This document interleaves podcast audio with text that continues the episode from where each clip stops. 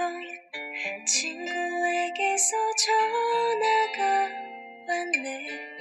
내일이면 멀리 떠나간다고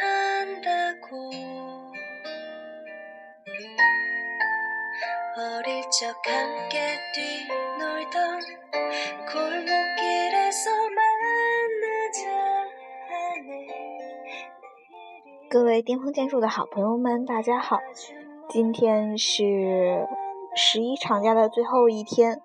不知道这个十一长假你是怎么度过的呢？今天呢，妙妙老师为大家分享一篇，嗯，我最近看的一篇文章。这篇文章的名字呢，叫做 “MIT 博士自述：我为什么要念博士”。嗯，他讲了在整个的过程中，他对嗯读博的一些看法。嗯，我想，嗯，他也能够分享给现在正在迷茫的你。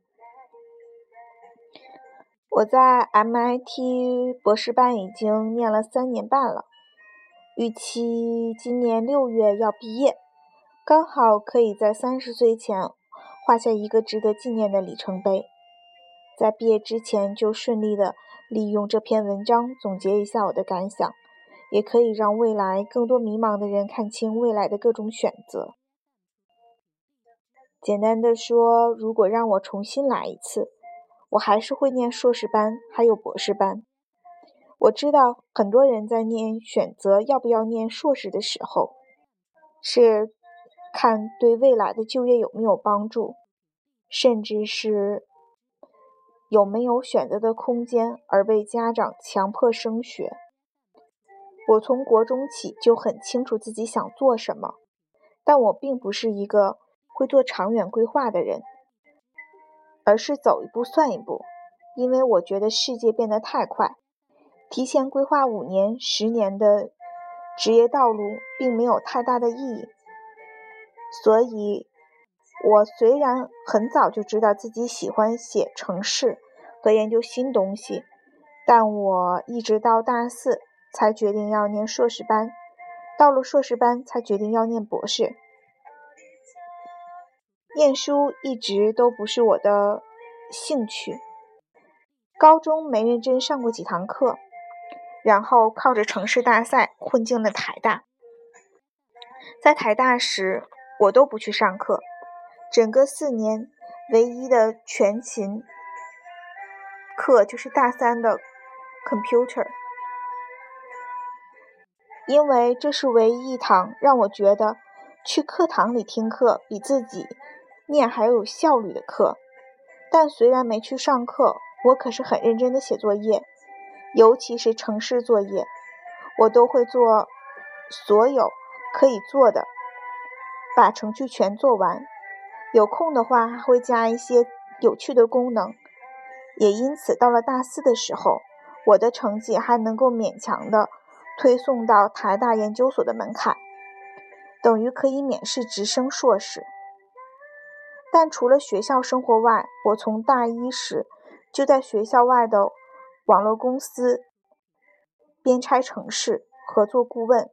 同时也在系上的工作站实验室。帮忙管理一些服务器和主机，到大四还同时在另一个公司打工兼差，所以生活其实还蛮多姿多彩的。在二零零五年的这种情况下，其实不太难决定要不要念硕士，因为第一我还不想当兵，第二我当时这些打工的收入其实比一般大学生毕业。起薪还要高不少，而且我花在这些工作上的时间很少，每个礼拜还有很多的时间可以自由的运用。第三，我找到了一个好老师，给了我很大的空间，可以在硕士班做任何我想做的题目。于是我就这样继续的待在了台大，念了两年的硕士。在硕士班时，我最大的收获就是打开了眼界。通过世界顶尖的论文，我知道了在这个领域里面最先进的研究和问题是什么，也慢慢了解了 MIT、斯坦福、哈佛那些世界顶尖的大学都在做什么研究。我虽然喜欢写程式，但也不喜欢老是一直写简单的留言板，或者在这种书上的万年的范例程式。只有一些，只有一直做新东西才会激起我的热血。慢慢的，我也发现念博士可能是最适合我的路。可是同时，我也挣扎几个方面的问题：第一，要念博士。就要念国外最好、念最好的学校才有意思，那得多花一年当兵，而不能找个公司做四年国防役而不当兵。第二，博士班平均要念六年，同样的时间，如果我在台湾工作，损失的机会成本是台币一千万以上，加上六年的年资。第三。出国念书要离开熟悉的地方、熟悉的朋友、家人，要用很破的英语在独自国外生活。第四，博士毕业实际上会减少就业机会的选择，尤其是在台湾，真正需要博士的企业非常少。我在台大认识很多人，都有出国念书甚至去国外工作的梦想。所以对他们来说，这些障碍都不是问题。但对我来说，出国念书最大的诱因，只是有机会在世界顶尖的学校做自己喜欢的研究，和全世界最厉害的人在一起工作。至于是不是要在国外工作，则还没有想过。想清楚这点后，我立定了一个目标：我只申请我想去的两家学校。如果上了，而且有奖学金，我就去念，不然就算了。最后的结果就是我成功的申请上了 MIT 的博士，指导教授也给了我奖学金，所以我才会写下这篇文章。回头过来看，现在很庆幸，我决定要尝试申请 MIT，即使当时看起来成功的机会迷茫。但这几年念博士给我带来的收获，远大于当初的想象。在美国可以得到各种机会，更是在台湾一辈子也碰不到的。虽然一开始看起来在经济上会损失很大的机会，但实际上，美国各种科科学和工程科系的博士班都有奖学金。以 MIT 这种私立学校来说，一个教授每收一个人，就要付他一年总共七万美元的学费和生活费。当初我即使是在逐科报废做不是很喜欢的工作，一年的收入也不会比七万美金多多少。当然，以账面的收入来看，博士班念完存不了什么钱，因为七万美金一半是要交纳学费，剩下的生活费也大多是要交纳房租和。吃饭过生活，在台湾工作六年，可能可以买一套房子，但是美国念完博士班，也只会得到一个博士学位和少少的存款。那话说回来，这个博士学位到底值不值？如果在四年前还在台湾，对我来说，我会说不确定；但在 MIT 待四年，我会说百分之二百的值得。首先，最大的福利是在完全自由的环境下，包括经济上的自由、选题和合作伙伴的自由，和全世界最聪明的人一起研究各种既有趣又有挑战性的问题。这种机会非常难得。如果大学或硕士毕业就过去工作，一定会在题目和合作伙伴上受限；如果自己创业，就会在经济合作伙伴上受限。于是，念博士班成为唯一可以同时得到三方面自由选择的选项。至于能力的增进问题，最大的收获是英语变好了，可以轻松的跟世界各地的人交通、交流、沟通。读写英文论文也是跟吃饭一样简单。另外就是做研究的能力，虽然我觉得我本来就是一个靠学习和研究新知的人。但博士班的训练就是把这件事变得更加系统化，让我可以帮更多的人去学会这样的能力。做研究的能力还有一个最重要的面向，是判断什么是题目才是可以研究有价值的，而什么是没有。如果没有这个选项，不管未来做什么事儿都容易瞎忙。例如说，花很多时间做一些琐碎的小事，研究一个一百年前就有人想透的问题，或是卡在一个早已被证明而不能有解的问题上。至于念博士这几年的薪资和有可能减少的工作机会，现在看来实在一点儿也不重要。因为一旦毕业后打开的门是全世界顶尖企业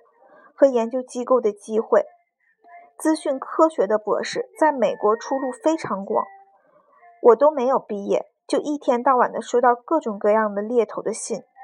除了硅谷那些大大小小的软件和网络公司以外。华尔街也直接开出硅谷两到三倍的价码来抢人。如果对这些没兴趣，也很容易去大学或者是大公司研究机构进行研究、做研究，或者加入学校附近上百家的 CTO，或者是当技术领导人。这些机会，如果我当初待在台湾，就一辈子也见不到，甚至听不到了。世界很广大，相比之下，台湾真的只是一个小小的岛。如同有一本书叫做《我为什么离开谷歌》说的一样，台湾没有软体产业，甚至在其他产业中也很少有软体专业能发挥所长的舞台。我希望台湾能够更好，但我也希望，同时也觉得每个。人的眼光应该放得更加远大，看向世界和未来的十年或二十年，而不仅仅聚焦在一个小岛上或者是一个国家上和未来的两三年而已。最后，我想说的是，我不是要鼓励每个人都念博士。我知道很多人对于学术研究并没有什么兴趣和热情，但是眼界、研究。和实作能力的培养，则是每个人都要能做的，这些才是真正影响一辈子的事情。OK，这个呢，就是一篇非常短小而有精炼的文章，叫做《我为什么要读博士》。嗯，这个人呢，他是在 MIT 读的博士。嗯，最近呢，呃，我们去年巅峰建筑留学呢，申请出国的同学呢。今年呢，也都如愿以偿的去了他们自己想去的国家，比如说像英国啊、美国啊，还有意大利，也开始了他们自己的生活。嗯，在朋友圈里面，我经常都会看到他们的更新，比如说他们会看到世界顶尖的建筑师曲米，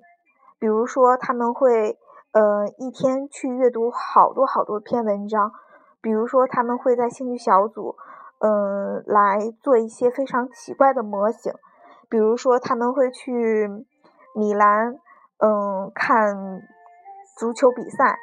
嗯，这些都是我嗯曾经想过，也是非常羡慕的。嗯，我想他们每一个人的选择，嗯，都会给他们的世界打开新的一扇门，无论是在文化交流上，还是在研究方面，以及个人的生活方面。都会发生翻天覆地的变化。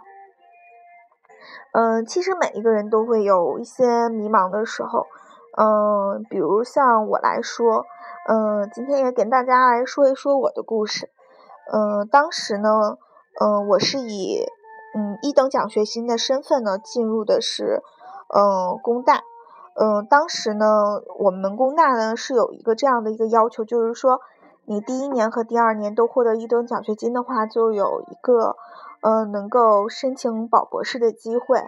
嗯，但是当时我并没有想好我要做什么，只是觉得，嗯，学建筑嘛，就一定要去建筑设计院工作几年，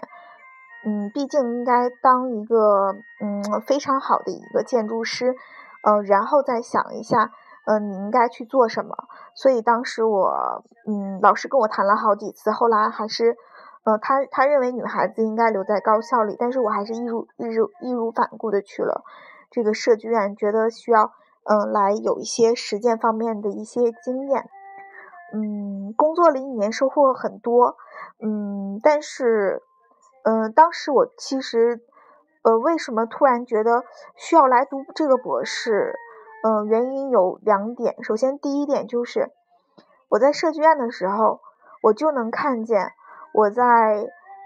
未来的十年、二十年，甚至三十年，我所做的事情。我也知道，我到了三十岁或者是四十岁、五十岁的时候，我会变成什么样。嗯，这个是我觉得非常的让我呃绝望的一件事儿，就是我知道我的未来的样子就是那个样子，而那个未来的五二十年的样子是我喜欢的吗？也许可能不是。第二个呢，就是其实，在试卷它是一个高强度的一个工作，嗯。我有很多呃想法，比如说，嗯，想去呃各地旅游，嗯，想去交很多的朋友，嗯，但是在各设计院的那种生活方式是，你的生命里面只有工作，嗯，而其他的大部分的回家的时间也是也是在继续的工作。我唯一的发现，每年的改变就是我每年接的所有的项目都是不同的。今年接一个图书馆的项目，明天接一个校园改造的项目，然后后天接一个小区规划的项目。这个是我评判整个一年里面所接的项目和我这个整个的人生的一个标准。所以当时就有了嗯想出去看看的感觉，嗯，所以毅然选择了来呃继续完成这个学业。现在呢，嗯，觉得生活和想象的还是有一些不同，嗯，但是呢，我会朝着自己想要的一个目标来前进，嗯，也会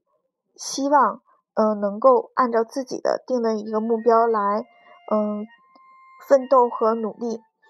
嗯，前一段时间我也，嗯，看过，嗯，龙应台写的一篇文章吧。嗯，他是写给他的女儿的。当时有一句话非常的，嗯，记忆的非常的深刻，就是，嗯，他说，其实不是，呃，上学不是说，呃，要你学多少的知识，然后有多少的能力，而是你能够选择你自己想要的生活，想要的，嗯，所做的一切，嗯，还有。嗯，前两天也听到一个演员，嗯，好像是在电视里面说的吧。记者采访他说：“你为什么这么努力的工作？嗯，为什么要挣那么多的钱？”他说：“当然，我一定要挣钱，一定要努力的工作，因为这样的话，我才能在碰到不喜欢的工作的时候，我说一句：这个工作我不干了。”我不喜欢，但是当时他是很口语的啊，说的特别的帅。嗯，我也希望大家能够在努力奋斗的同时，确定好自己的目标，有一个能够自己来选择自己生活的权利和能力，然后过上你自己想要的这个生活。好，那么我们今天的巅峰建筑呢，就到这里面。嗯，也希望呢多跟大家交流。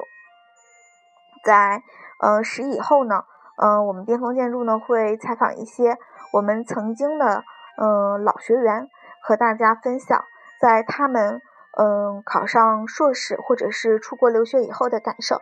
也希望大家多多支持我们，嗯，谢谢大家今天的收听，好吧，那么再见。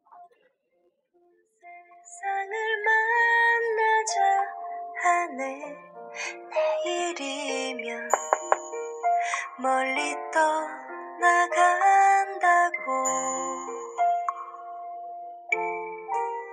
언젠간 돌아오는 날 활짝 웃으며 만나자 하는 내일이면 아주